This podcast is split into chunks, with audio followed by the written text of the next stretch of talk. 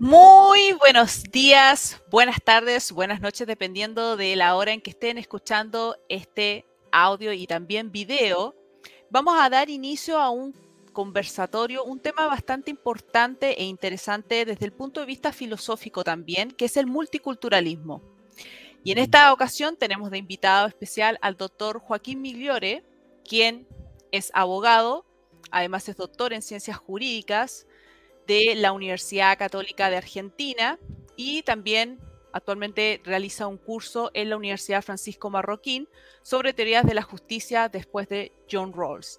Así que vamos a tener esta charla importante que de antemano les digo que van a poder escucharlo en mi podcast 499, Analicemos Juntos, y además en mi canal de YouTube, N11, un espacio para la libertad. Así que no olviden suscribirse y compartir esta dichosa entrevista que vamos a tener también aquí con el doctor Joaquín Miliore. ¿Cómo está, doctor Joaquín? ¿Cómo se encuentra? Muy bien, Lisa, ¿cómo está usted? Yo acá a la mañana en Argentina. Sí. Mire, tengo varios, varios puntos que me gustaría para que analizáramos el tema del multiculturalismo y vamos a verlo desde perspectiva de ciertos autores que me parecen importantes. Podemos ir relacionando también con otros eh, que vayan, vayan teniendo una relación. Y en esto me quiero referir a Kilika, a Giovanni Sartori, a Mark Sen, que de hecho voy a dejar en la descripción del video después los libros para quienes quieran indagar y también interiorizarse en estos temas. Entonces, podríamos partir con qué es el multiculturalismo desde esta perspectiva, asumo también de, estudio, y que parece pertinente también para que la gente lo, comprenda, entendiendo que estamos hablando de apto para todo público. Entonces, me gustaría ver su, visión al respecto para ir introduciéndonos en, este tema tan importante. Sí, mire, como la, idea de Kim Lika, que es uno de los autores que, viene trabajando hace años sobre el tema, ¿no? Es decir, y la, la, idea suya es que eh, en estos momentos está apareciendo una idea de organizar la pluralidad y la diferencia dentro de los estados que es bastante distinta a la que se plantea desde comienzo de la época de la modernidad, que es el Estado-Nación. Eh, a comienzo de la época moderna, sobre la base de la, centralización del poder, se da un fenómeno muy, muy distinto a lo que había en, la Edad Media y en el feudalismo. El poder se concentra y aparecen lo que nosotros conocemos hoy en día como países, España, Francia, eh, Inglaterra.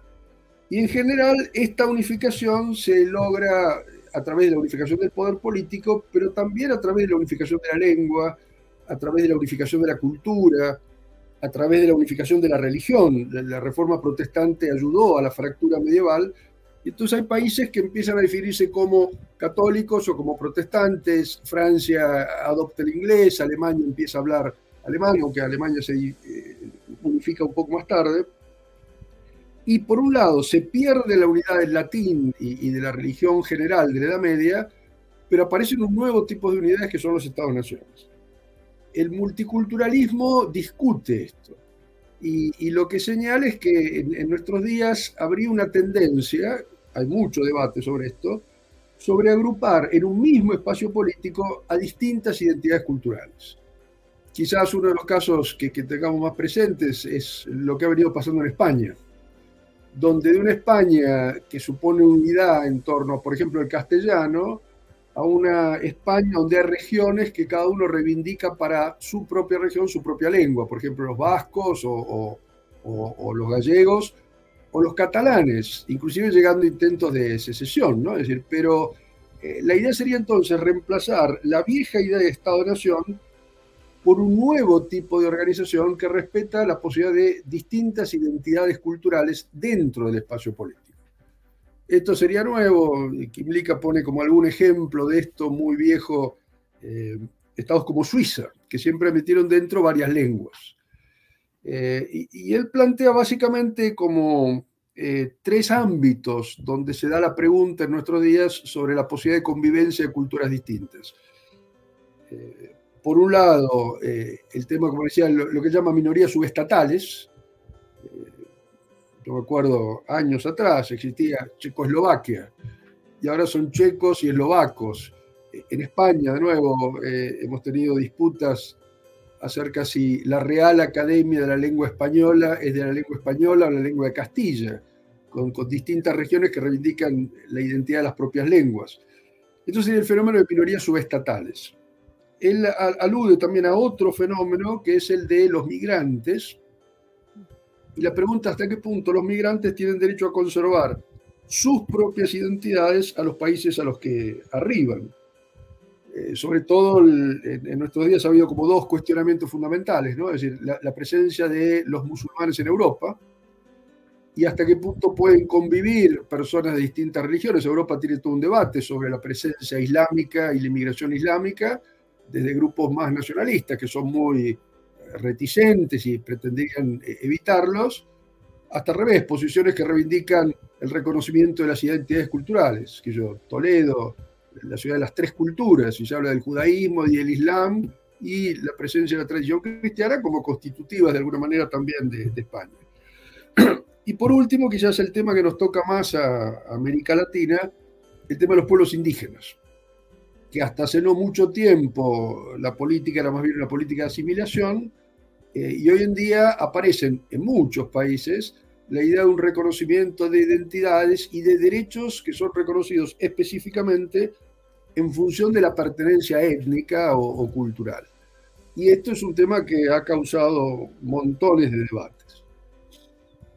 Eh, ¿Quiere preguntarme algo? Sigo. Ahora, eh, sí, con respecto al, al, tema de los inmigrantes, bueno, me gustaría remontarme a, a el texto de Ciudadanía Multicultural de Kim Lika, donde aquí habla de, porque yo creo que todo trasciende también en el concepto de nación.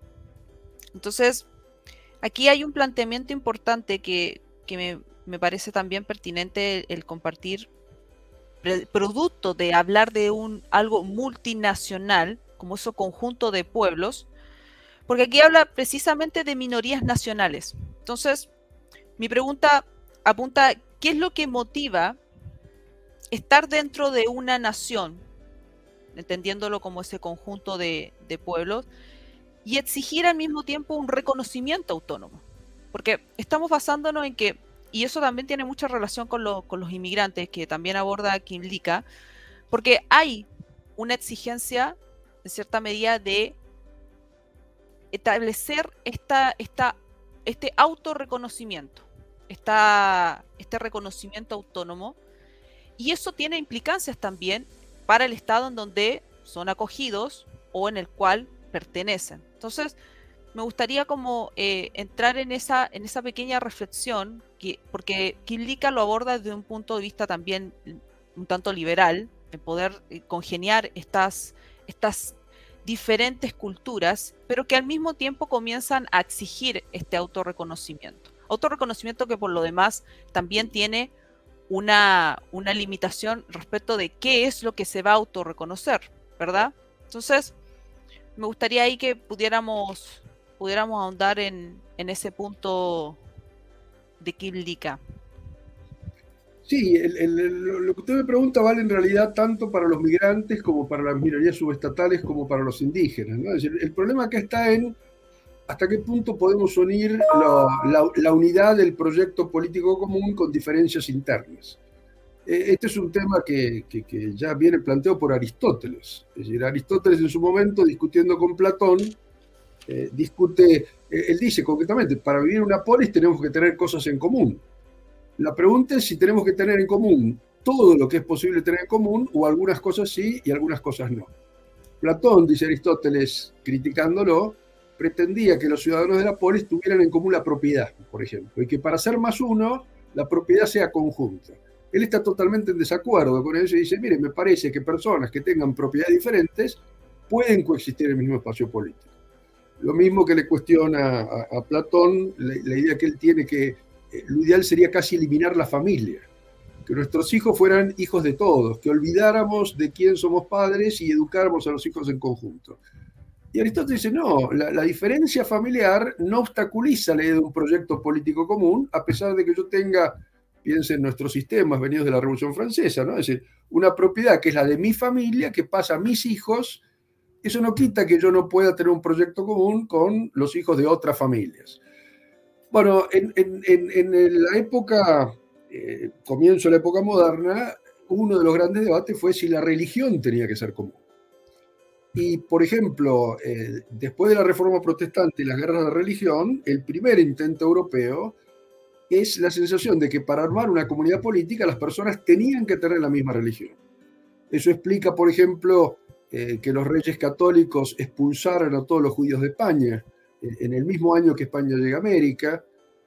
Explica que Enrique VIII hiciera jurar a todos los nobles del reino que él era la cabeza de la iglesia no admitiendo cargos e inclusive llegando a, ejecutar a las personas que no aceptaran su supremacía religiosa. Famoso el caso de Tomás Moro, que era el canciller del reino, y cuando él se niega a, decir que, que, Enrique VIII es la, cabeza de la iglesia, lo manda a ejecutar. O lo que hace tiempo después eh, Luis XIV, cuando revoca lo, que se llamó el edicto de Nantes, un edicto de tolerancia que había dado su abuelo, Enrique IV, permitiendo que católicos y protestantes coexistieran en el mismo espacio político, y Luis XIV da 15 días a los pastores protestantes para que se vayan de Francia, prohíbe que las personas manden a sus hijos a escuelas protestantes eh, y con pena de galeras, inclusive a toda persona que albergara a los protestantes o permitiera las ceremonias religiosas. Y todo el paso del liberalismo es afirmar, mire, no es tan importante el mismo espacio, que en el mismo espacio tengamos la misma religión. Y podemos coexistir, personas de distintas religiones. Ahora, un problema contemporáneo es el problema de la lengua, por ejemplo. Es decir, hasta qué punto se pueden hacer estados que tengan o reconozcan más de una lengua. Blica pone el ejemplo de, de Suiza, pero hoy en día tenemos el caso de Canadá. Canadá durante mucho tiempo prácticamente planteó una secesión de, la región del Quebec, eh, la región francesa anglófona, eh, perdón, la francófona separada de la anglófona. Y en nuestros días hay una aceptación de que pueden coexistir en un mismo proyecto político un Estado que eh, traduce todas sus leyes en estas dos lenguas. Claro, la, unidad puede ser muy inestable. y entonces la pregunta es, ¿necesitamos para ser canadienses tener eh, la misma lengua o podemos tener lenguas diferentes? Y la pregunta del multiculturalismo se complica cuando convierte a estos problemas no solamente en problemas privados, como hace el liberalismo, diría, mire, usted tenga la religión que tenga, no nos interesa para constituir la comunidad política, sino como en el caso de Canadá actualmente, el Quebec dicta normas favoreciendo la perduración de la lengua francesa no es que cada ciudadano elige la lengua que quiera. Si usted es hija de francohablantes, tiene la obligación de mandar sus hijos a colegios francohablantes y se supone que la zona del Quebec quiere conservar esa identidad cultural. Entonces, la pregunta sería, ¿tendríamos que apuntar a lograr una unidad mayor y esto es bueno? ¿O es posible mantener dos culturas y que eso no obstaculice el proyecto político común? Pongo algún ejemplo con los indígenas. Paraguay, en su, reforma constitucional, eh, adoptó el bilingüismo, es decir, se acepta que el guaraní es lengua en Paraguay. Con, la, curiosidad que en general las lenguas indígenas en América son habladas solamente por las personas de, de origen indígena, mientras que el guaraní es ampliamente hablado por toda la población en Paraguay. Y entonces, en vez de decir eliminamos el guaraní para ir hacia una unificación en el castellano o el español, eh, ahí se admite las otras lenguas. De nuevo, es un problema complejo que eh, muchos autores dicen eh, tal vez no tiene una solución única. Cuando Charles Taylor, que es un canadiense, que aborda este tema, porque es un tema, él es hijo de padre anglófono, madre francófona, siempre fue un defensor de la identidad del Quebec, y que en los últimos tiempos ha tratado este otro tema, decía que, también ha sido un tema muy central de discusión, la relación Iglesia-Estado. Él, que es canadiense, mirando a, la situación en Francia, a la situación en Estados Unidos, dice, mire, probablemente no hay una solución única, depende de la historia, de las posibilidades de cada país, hay que atender a las cuestiones concretas. Eh, la, filosofía siempre eh, plantea marcos generales, ahora, eh, como en el derecho también, de la ley general a la aplicación concreta median distancias importantes. ¿no? Decir, y las leyes, eso es una gran discusión también, eh, desde la época de la Ilustración. Hay leyes que sean mejores para todos los pueblos o el derecho tiene que acomodarse a cada identidad cultural, a cada situación, a soluciones posibles dentro de cada pacto o contrato político. Esto fue una batalla, pero encarnizada en la época de la Ilustración, cuando el, iluminismo pretendía exportar toda América Latina, tiene códigos que son herencia directa del código francés. Y los ingleses y toda la tradición conservadora, autores como Burke, dijeron, mire, las soluciones no son universales. Yo creo que en este caso particular es muy difícil hablar de soluciones universales. Hay cuestiones que sí son universales y se replican en distintas partes del mundo. Las soluciones probablemente tengan que entender al carácter, a las posibilidades, a los actores fundamentales que están en cada terreno. ¿no? decir, pero bueno, eh, el problema yo lo, lo plantearía como este viejo tema de qué significa un proyecto político colectivo y cuántas cosas tenemos que tener en común para que ese proyecto político sea factible. ¿no? Es decir, eh, Locke en la famosa Carta sobre la Tolerancia dice, es decir, parece difícil, pero es posible que personas de distinta religión tengan un proyecto político común. El multiculturalismo dice esto respecto a las culturas, con algunos problemas que son grandes. Pongo, vuelvo al tema de la lengua, ¿no? Es decir, eh, este Taylor dice, eh, quizás el hecho de que tengamos sistemas políticos democráticos exige una mayor uniformidad, paradójicamente, porque él decía, en el Imperio Austrohúngaro, por ejemplo, eh, el rey del Imperio Austrohúngaro, el emperador, eh, era rey de Hungría, rey de Austria, y probablemente entre un pastor húngaro y una persona que viviera en Viena no había ninguna relación. Sin embargo, el rey podía dictar leyes para todos ellos dictaba leyes que para la zona austríaca era alemán, para la zona húngara era húngara, cada región tenía su propia lengua, pero era factible que el rey decidiera. En nuestros días, si tuviéramos que decidir en conjunto, la primera pregunta sería, ¿en qué lengua vamos a deliberar, por ejemplo? Eh, ¿Vamos a usar para la deliberación pública eh, el francés o el inglés? Piense algunas preguntas que se han hecho en Estados Unidos, con una creciente hispanización Estados Unidos no tiene leyes directas sobre que hay una lengua oficial, pero uno podría pensar que un juicio por jurado se llevara adelante en castellano y no en inglés, por ejemplo, en la parte de California o en Miami. O yo digo, mire, a la hora de dictar sentencia o hacer justicia, cuando crea un jurado, la lengua que usamos todos es el inglés y entonces una persona, bueno, puede hablar castellano, pero tiene que hablar inglés para poder integrarse cívicamente.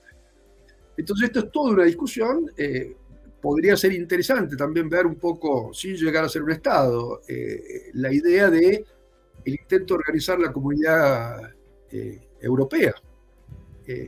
Eh, porque la Unión Europea, es decir, se administra en muchas lenguas, tiene un sistema de traductores y pretenden tomar políticas comunes hasta tener una, moneda común.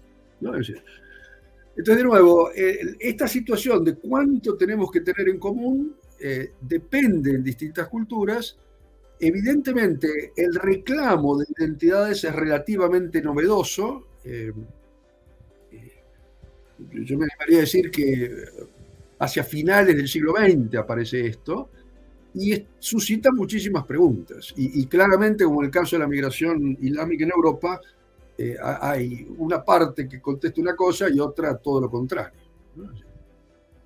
Claro, ahora uno se, remonta a estos aspectos de, lo multicultural y, de ver esta autodeterminación pueblos originarios. Me voy a referir a los pueblos originarios específicamente, porque uno entra a, a pensar de qué forma, como bien lo señala, estos proyectos de vida logran ser convergentes en una sociedad que tiene tanto pluralismo, y en eso me quiero, me quiero ya centrar en, Sartori, en su obra Sociedad Multiétnica, porque me parece pertinente también la aclaración que hace en torno a hablar de multiculturalismo y hablar de pluralismo, por una relación de género-especie.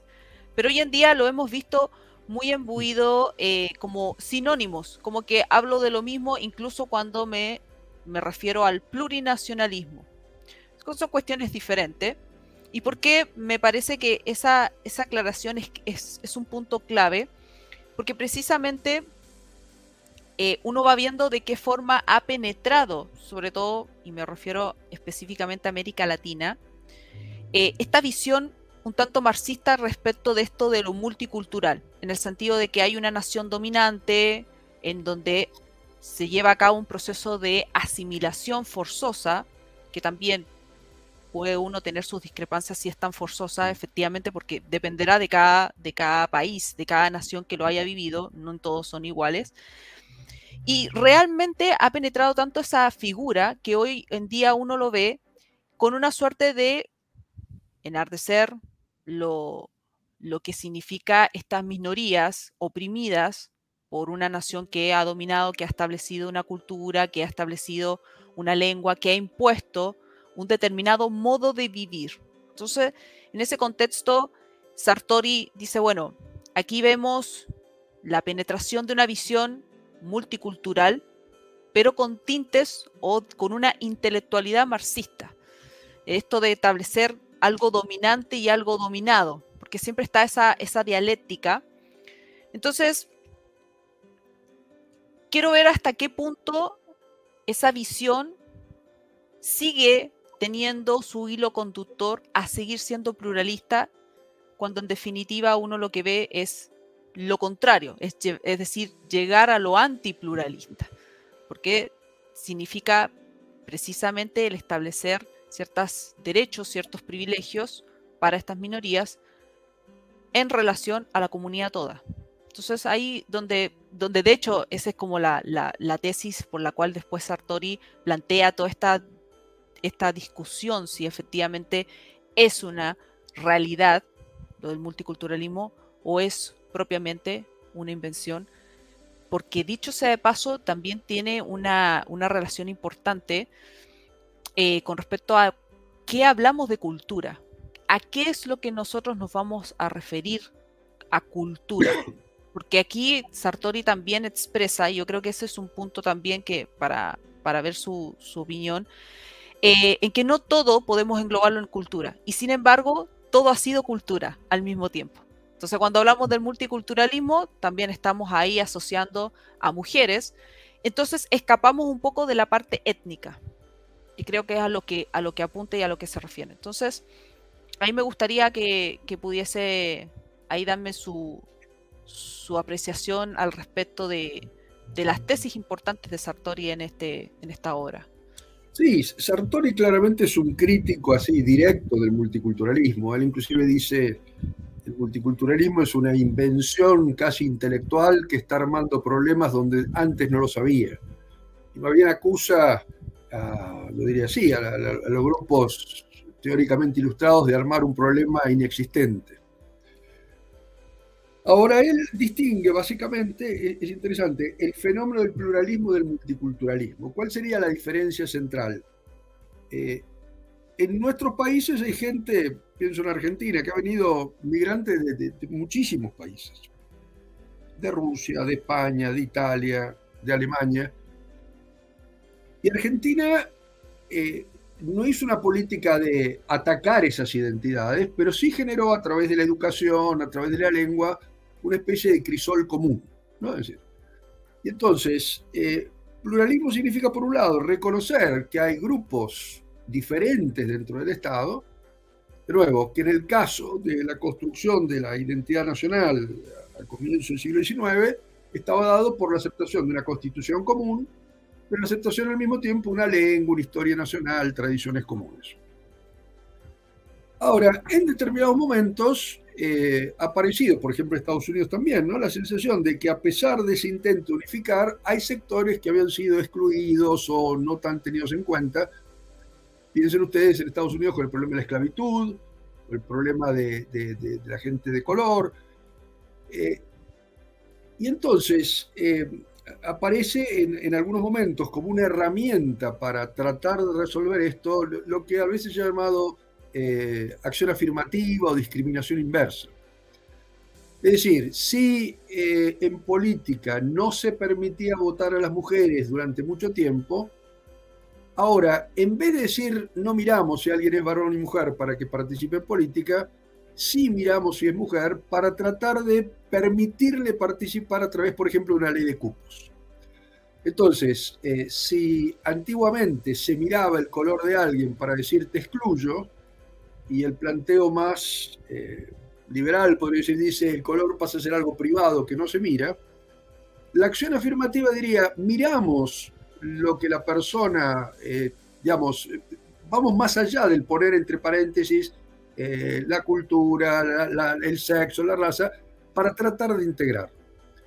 Pero la finalidad de la acción afirmativa era terminar integrando, es decir, que esa acción afirmativa no fuera necesaria. En el caso del multiculturalismo, el mirar la diferencia se hace no para integrar, sino para mantener la diferencia. Yo digo, por ejemplo, esta lengua indígena está desapareciendo. Yo voy a mirar que la persona habla en esta lengua indígena, pero no para tratar de que se integre, sino para tratar de que la lengua indígena no se pierda.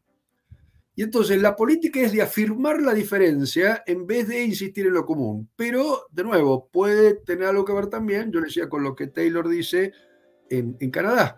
Como el francés a veces es débil frente al inglés, vamos a hacer una política de Estado, no para tratar de que los franceses se puedan integrar al inglés, sino para tratar de que el francés no se pierda. Y entonces, eh, tengo en cuenta eh, la identidad francófona, pero de nuevo, no para ayudarlos a integrarse al resto del, Canadá, sino para mantener sus diferencias.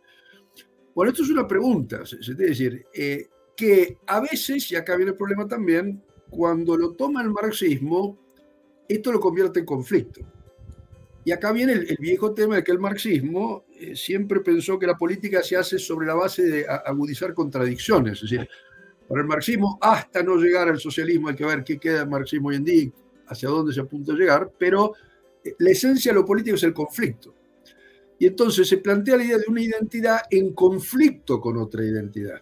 Y eso claramente está presente en algunos grupos indígenas y en algunos sectores, inclusive nosotros hemos tenido alguna especie de, eh, en su momento, bueno, en Perú, es decir, un marxismo y una guerrilla indigenista.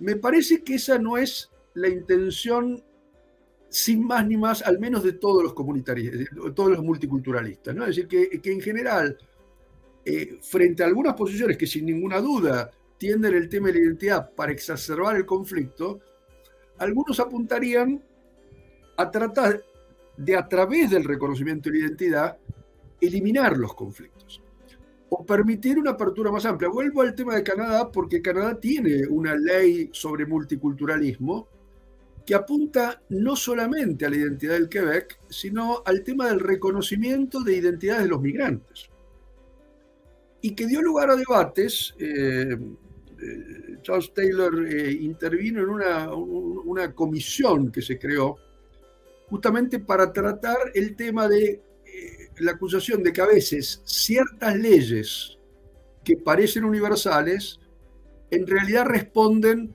a determinados grupos. Le, pongo un ejemplo.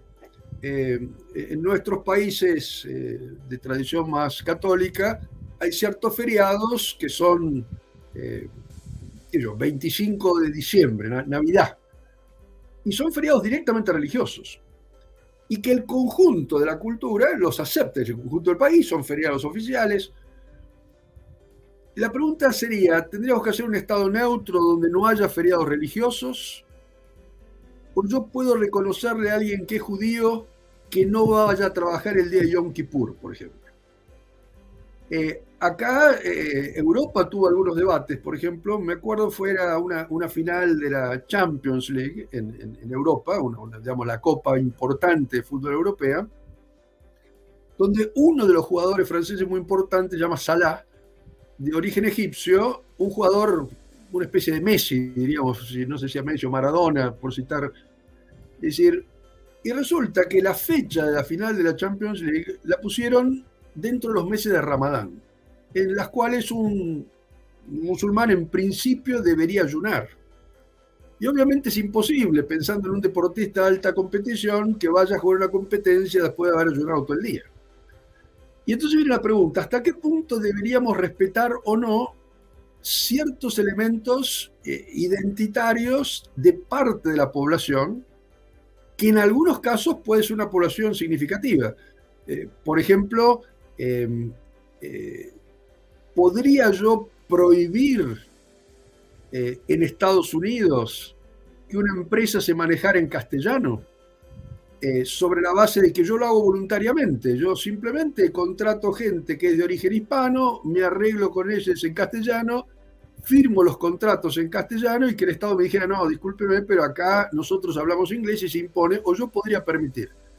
Bueno, ¿hasta qué punto eh, puedo reconocer o no? Por eso le digo que es un tema difícil. Nosotros, por ejemplo, hemos aceptado eh, la idea de que respetamos los feriados religiosos de personas de, religiones distintas a la mía. Claro, la, pregunta que se hace un profesor de Harvard, Sandel, es cuáles son esas diferencias que son relevantes. Por ejemplo, si yo dijera, mire, yo no soy musulmán, eh, no soy católico, no soy judío, pero el final del Super Bowl para mí es importantísimo. Y entonces yo pretendo no trabajar ese día. ¿Lo reconoceríamos o estamos dando un lugar a un reconocimiento de identidad en materia religiosa, pero no en materia de una final de, no sé, algún torneo de golf. En, Argentina, eh, eh, el Mundial de Fútbol es casi una cuestión religiosa. Es decir, si alguien pretendiera dar clases en el día de una final de fútbol donde jugara Argentina, no iría nadie a clase. Pero sería absolutamente impensable. Imagine usted, no sé en Chile, pero selección de Chile jugando contra otra selección final de un mundial y uno pretendiera dar clase en el horario que se está jugando el partido. Probablemente no iría nadie. ¿Por qué? Porque tiene una relevancia cultural tan grande el fútbol en Argentina que merece un respeto. Bueno, ¿cuáles son esas identidades que merecen respeto y cuáles no? Eh, las religiones sí, la orientación sexual sí, los veganos y los gustos de las comidas. Usted tiene, por ejemplo, que McDonald's, algunas cadenas cada vez más están teniendo comida para veganos. Uno podría decir, bueno, es una minoría no significativa. Yo podría exigir que en un congreso hubiera comida para veganos también, o yo puedo decir, mire, eh, la persona tiene que amoldarse. Me acuerdo eh, un, un, lío político que se armó en Argentina, pero falla absoluta de protocolo le habían invitado a, Golda Meir, estaba en Argentina, e hicieron un cóctel donde había cerdo jamón en, los sándwiches. Eh, y, claro, esto ritualmente para la tradición judía no se puede comer. Entonces, yo debía, pero debía respetarlo no solamente cuando viene un primer ministro, sino, por ejemplo, en las comidas que organiza una universidad, tener un porcentaje o una cuota de comida vegana. Eh, bueno, acá viene el problema de qué identidades son relevantes. Y es cierto que el marxismo agudiza contradicciones y que la política de que está detrás es justamente eh, romper la concordia política. La pregunta es, ¿hasta qué punto el marxismo se, monta o actúa sobre algunas reivindicaciones que pudieran ser legítimas? Y que tal vez la manera de desactivarlo sea no tanto cuestionar radicalmente el tema de las identidades, sino ver en qué casos este tema de la identidad merece ser reconocido. Le digo, es un tema muy difícil. Lo, que dice Kimlicka es que en realidad estos problemas, aunque surgen ahora, existen desde hace siglos. Nosotros hemos tenido recientemente una visita del Papa a Canadá, muy conflictiva, en donde otras cosas se cuestionaba una política que hizo el Estado canadiense, asimilación de los indígenas, obligando a la escolarización obligatoria en internados eh, al margen de la voluntad de las familias para cambiar la cultura de esos chicos. Y en muchos de estos casos las iglesias se prestaron a este tipo de política. Es cierto que cuando se plantea esto, todas las escuelas eran internados, es decir, pero un, conflicto muy grande donde el Papa ha tenido que pedir disculpas sobre esta política. Ha habido sectores católicos muy críticos, es el Papa no tendría que haber pedido disculpas, esto es un tema armado. Pero es cierto que encontraron, escolarizaba a un chico menor de edad, por ahí se moría, le avisaba a la madre que se había muerto y, no le daba más explicaciones. Bueno, ¿tengo derecho yo como Estado a obligar a una familia a, a educar de cierta manera un hijo a pesar de los intereses de la familia? Ahora, usted me dice, el, lío de, los pueblos indígenas en Canadá ha surgido ahora, sí, pero el tema se arrastra de mucho tiempo atrás. Y de nuevo, me parece que el hecho de que alguna reivindicación lo tomen sectores radicalizados o claramente, digamos, que, que yo diría apuntan en contra de un proyecto que puede unificar un país, no quita que tal vez algunas de las reivindicaciones que plantean merezcan ser escuchadas, no para dar solución como se plantea en estos grupos radicalizados, sí para tener en cuenta que quizás existan temas que impiden el proyecto colectivo. Ahora digo de nuevo, hay que ver caso por caso, circunstancia por circunstancia, a veces es muy difícil fijar reglas generales, ¿no? Es decir, pero yo me acuerdo una, una vieja eh, eh, documento de un papa, eh, Pablo VI, hablando de la pregunta de la relación entre católicos y marxistas, si se podía o no, y él lo que dijo en un documento de la octogésima Advenia, donde él estaba discutiendo la presencia del marxismo, es decir, la presencia de gente que era católica y estaba haciendo opciones por el marxismo. Es decir, muy críticamente salió a hablar de esto, pero dijo, mire, hay que distinguir las aspiraciones, y puede ser aspiraciones que sean legítimas, de las ideologías que las orientan.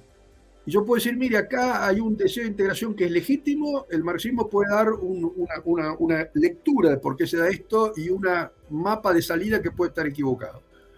Y después de la colaboración con los movimientos concretos. ¿En qué situaciones concretas yo puedo eventualmente reconocer algo que a mí me parece bien, a pesar de que disienta con los motivos por los que otro grupo reconoce estas reivindicaciones? Y esto de nuevo es un tema de discernimiento caso por caso. Pero, pero les digo, es decir, eh, el, hecho de eh, Sandel, por ejemplo, ¿no? Decir, o alguna cosa que hace Europa. Europa, por ejemplo, em, a la hora de cobrar impuestos, admite que eh, la población de distintos cultos, esto lo hace Alemania y lo hace Italia, parte de ese impuesto que se cobra vaya a su iglesia. No se dice, la religión es un asunto totalmente privada. Se dice, yo, Estado, cobro impuestos, y como creo que las iglesias suman al capital social, una parte mínima, por supuesto, es muy pequeña, pero una parte de los impuestos, permito que usted, como ciudadano del país, decida si quiere dárselo al Estado o si quiere dárselo a la iglesia a la que usted pertenece. Por lo cual, la iglesia a la que usted pertenece tiene un reconocimiento de tipo oficial. Esto en Estados Unidos fue discutido desde la época de la colonia y la emancipación, y, la política estadounidense fue una separación entre iglesia y Estado muy radical. Pero no es la situación en Alemania, por ejemplo, ni es la situación en Italia, donde hay un otto per donde, eh, de nuevo, el Estado de alguna manera financia la religión a través de impuestos que cobra, pero que depende de la voluntad de la persona si asignarle su nueva religión o no. Ahí estoy reconociendo públicamente, si se quiere, la descripción de la religión que tiene consecuencias jurídicas. Eh, en el caso de, debates, eh, Argentina lo, ha puesto en la reforma constitucional, por ejemplo, el tema de eh, propiedad colectiva de tierras. ¿Hasta qué punto se puede aceptar o no se puede aceptar? Eh, cuando discute esto en general, acá viene el tema, decir, él trata de eh, decir aceptación del elemento multicultural siempre que no se violen las libertades básicas siempre que el sistema de derechos fundamentales de la persona no se avasalle. Si alguien me dijera, por ejemplo, que ha habido algún caso que para reflorecer alguna mina de oro en Perú, yo sacrifico un niño menor de edad para ver si los dioses de la tierra me permiten que reaparezca el oro, eso claramente no puedo aceptarlo como, como algo legítimo. Pero eh, hay preguntas. Eh, por ejemplo, la, la, ablación del clítoris, que es una tradición en todo el norte de África. ¿Yo pondría preso de por vida al padre que legitime esto con su hija en Francia por lesiones gravísimas? ¿O tengo que tener en cuenta de alguna manera la tradición de la cual viene y su comprensión o no eh, de lo que sucede? Eh, porque de nuevo, legitimarlo es una barbaridad. Ahora, meter a la persona que realiza esto en función de tradiciones históricas preso de por vida también es una barbaridad. Nosotros hemos tenido fallos sobre el tema de, por ejemplo, eh, eh, la edad de consentimiento sexual. Y un código penal que es muy claro en los momentos y arriba y abajo de qué edad la persona puede consentir. ¿Vale siempre esto? Tendría que yo no legislar distinto, pero tenerlo en cuenta en el momento de la sentencia. Es decir, esta persona no es solamente una persona eh, del país este, sino además pertenece a un grupo determinado. Tendría que decir, este grupo tiene que desaparecer. ¿Qué pasa cuando estos grupos no desaparecen? Eh, así que, de nuevo, yo diría, distinguiría la pregunta por lo multicultural de la pregunta del marxismo. Que no hay ninguna duda que en el caso de pueblos originarios indígenas, el marxismo se apropia de una bandera y le da una solución determinada. Lo que no quiere decir que tal vez haya preguntas que tengan que ser tenidas en cuenta. Y de nuevo, yo creo que acá no alcanza con los principios generales, habría que estudiar muy bien, yo no, conozco, pero por ejemplo, eh, cuáles han sido los tratados de tierras, qué porcentaje de tierras tienen las comunidades de este tipo y no, si se han relocalizado en los últimos años. Es decir, porque de nuevo, eh, eh, el tema de los derechos de propiedad es un tema también muy, muy complejo cuando uno va en la tradición histórica, va para atrás. sí, de hecho, eh, de hecho ese, ese punto me, me, parece, me parece pertinente y, y, quiero también como relacionar con, con la tesis que, que plantea Sartoris, que, que a mí en, en lo particular me, me, resulta bastante llamativo porque establece ciertas ciertas eh, situaciones en las cuales no es, no es sencillo eh, simplemente establecer una autodeterminación, sobre todo cuando después vemos la figura de, de, lo que él llama como ciudadano diferenciado, o sea, hasta qué punto el hablar de un ciudadano diferenciado no me va a llevar inevitablemente a crear políticas de desigualdad por tener esta diferencia que me genera precisamente eh, lo que quiero evitar y en mm. esto eh, Sartori también eh, establece, y es a donde también quiero irlo relacionando con, para ir finalizando con Amartya Sen, porque está este tema del no reconocimiento de, como esta, esta suerte de opresión escondida que también incide mucho el cómo está contada la historia, porque en cada pueblo, como usted también lo señaló, eh, las realidades son diferentes pero está tan penetrado eh, en la historia misma eh, esta asimilación forzosa, esto de la opresión, de, arrasar con una cultura, que prácticamente se ha insertado en el discurso cuando hablamos de esto de lo multicultural, como algo que en realidad hay que darle cabida a, a todo, y se pierde un poco de lo que es la etnia en sí, porque eso viene precisamente cuando estamos hablando de, todo el tema de, lo multicultural, de, estas minorías, nos estamos refiriendo a un tema étnico que claramente hoy como cultura ha tomado otras cepas, otras aristas para poder hablar de lo multicultural, que a, a lo que también apunta Sartori. Entonces, esta, esta situación de cómo se cuenta, eh, de, de, la asimilación que, que también en muchos, muchos países se ha establecido que no, no está permitido la asimilación forzosa y por lo tanto cada pueblo que es reconocido legalmente posee sus culturas, sus tradiciones, su lengua. El tema es que la, la, solución tampoco pasa por simplemente crear una ley, porque eso, como usted también lo señala y creo que es el punto clave eh, de hasta dónde está mi libertad segregada y que me permita a mí poder realizar diferentes proyectos de vida sin comprometer al de al, de al lado. Entonces ahí es, es, donde entra esa dicotomía porque creamos lisillanamente diferencias y cuando Amartya Sen en su obra Identidad y Violencia habla de esta suerte de solidaridad que se, comienza a penetrar en la, en, la arista social, porque habla de una solidaridad interna de un grupo que puede contribuir a alimentar ineludiblemente la discordia entre grupos. Y uno entra a la reflexión y dice, bueno, creamos nosotros una ciudadanía diferenciada, eh, reconocemos ciertos pueblos como tales, conservamos ciertas tradiciones de esos pueblos, eh, empezamos ya a hilar poco más allá y hablamos ya de justicias, justicias ordinarias y justicias indígenas, pero hasta qué punto eso a mí me lleva en realidad a una solución y no a un conflicto.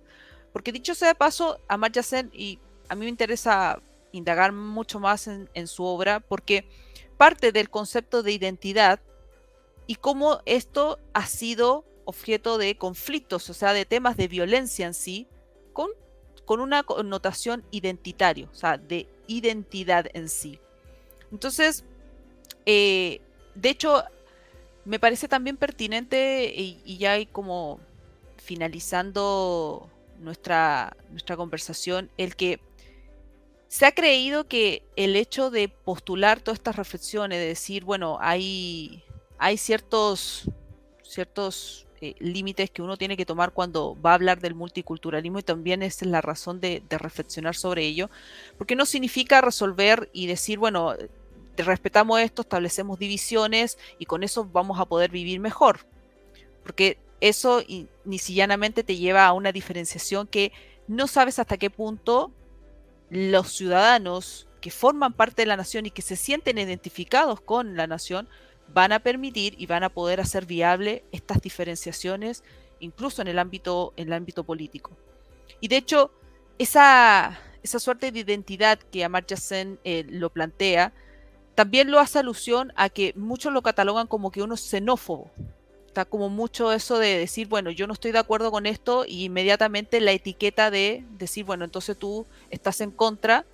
Y no necesariamente, y eso hay evidencia empírica, no necesariamente deriva de una fobia hacia ciertos aspectos cuando estamos hablando de violencia en un país a raíz de conflictos identitarios. Entonces, mm. me parece eh, importante también contener eso porque ¿cómo sería, y eso es como para reflexionar, cómo sería posible eh, reconocer minorías para poder solucionar estos conflictos identitarios sin llevarnos ineludiblemente a la desigualdad? Bueno, por eso, a ver, ha, tratado un montón de temas. En el caso de Amartya Sen, es un premio Nobel de Economía de origen hindú que enseña, se doctoró en filosofía en, Inglaterra. Y él es muy crítico eh, de que, eh, del multiculturalismo en el sentido que él dice, eh, yo estoy atravesado por múltiples identidades. Nací en la India, me gusta cierto tipo de comida, pero estudié filosofía en Inglaterra y soy premio Nobel y doy clase en tal lugar y por ahí me gusta tal deporte y tal otra. Pongan que existen identidades cerradas y a mí me asignen una identidad, eso es hacerme violencia a mi libertad. Entre otras cosas, si me dicen, por ejemplo, si usted es hindú, entonces tendrá tal religión y tal cosa, y se supone que naturalmente hay alguien que me representa, y yo me puedo no ser representado por esto. Eh, el tema de las identidades colectivas es un tema muy complejo, porque a veces la idea de identidad colectiva, de nuevo, se convierte en, conflictiva para la libertad individual. En general, eh, los movimientos, eh, el iluminismo especialmente, puso mucha importancia en el tema de la declaración de derechos individuales, tanto derechos económicos como derechos personales, es decir, eh, el Estado está hecho de ciudadanos, de personas portadoras de derechos que tienen un ámbito de autonomía donde a la colectividad no les válido inmiscuirse. El romanticismo reacciona contra esto. El romanticismo va a poner en el eje la identidad colectiva, el principio nacional. Y a veces con un sentido reaccionario muy fuerte.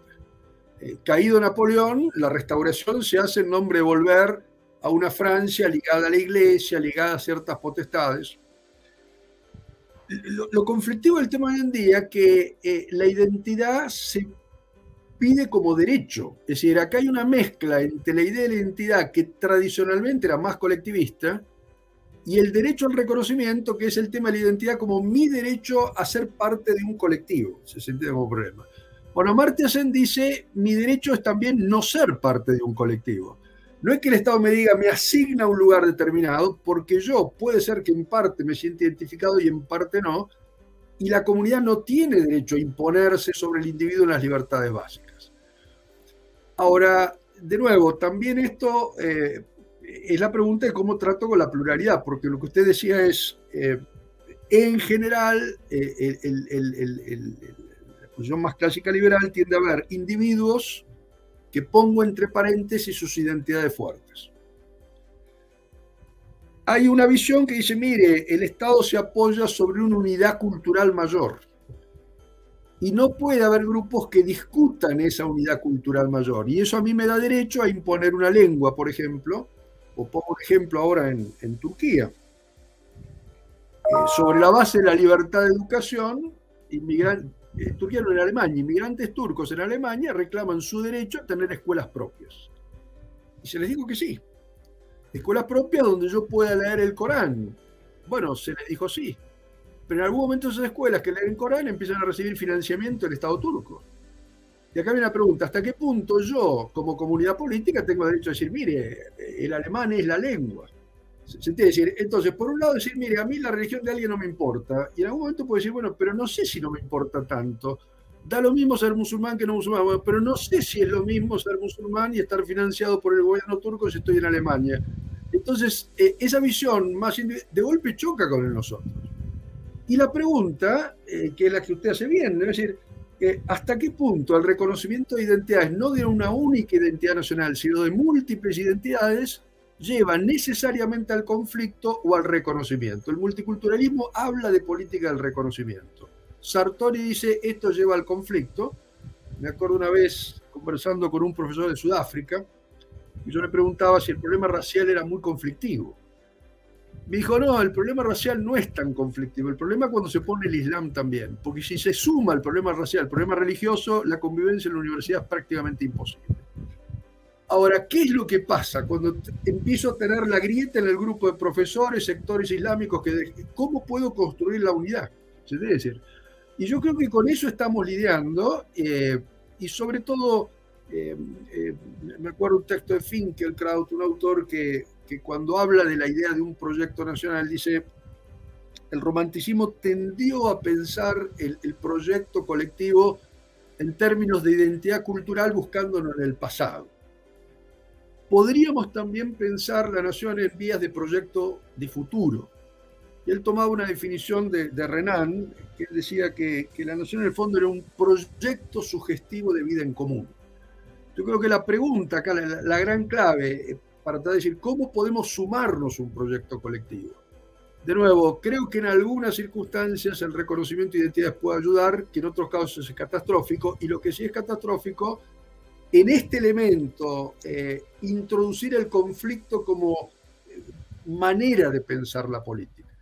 Y acá estamos en otro viejo tema filosófico, si la política es construcción de un elemento colectivo común, si se quiere, a través de leyes, reconocimiento de derechos, o si la política es esencialmente conflicto e imposición de una parte sobre otra. ¿no? Es decir, eh, pero de nuevo, tendríamos que dedicar mucho tiempo también a la idea del conflicto como fundamento de lo político o la idea de la construcción común.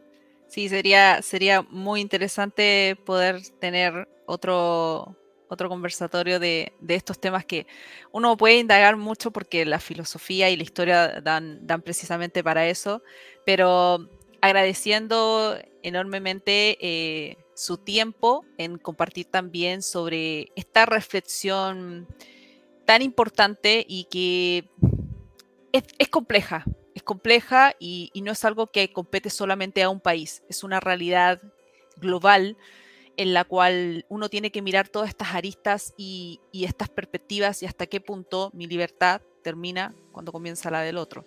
Así que eh, muchas gracias por, compartir. Agregaría una cosa nada más, lo que usted dice es importante.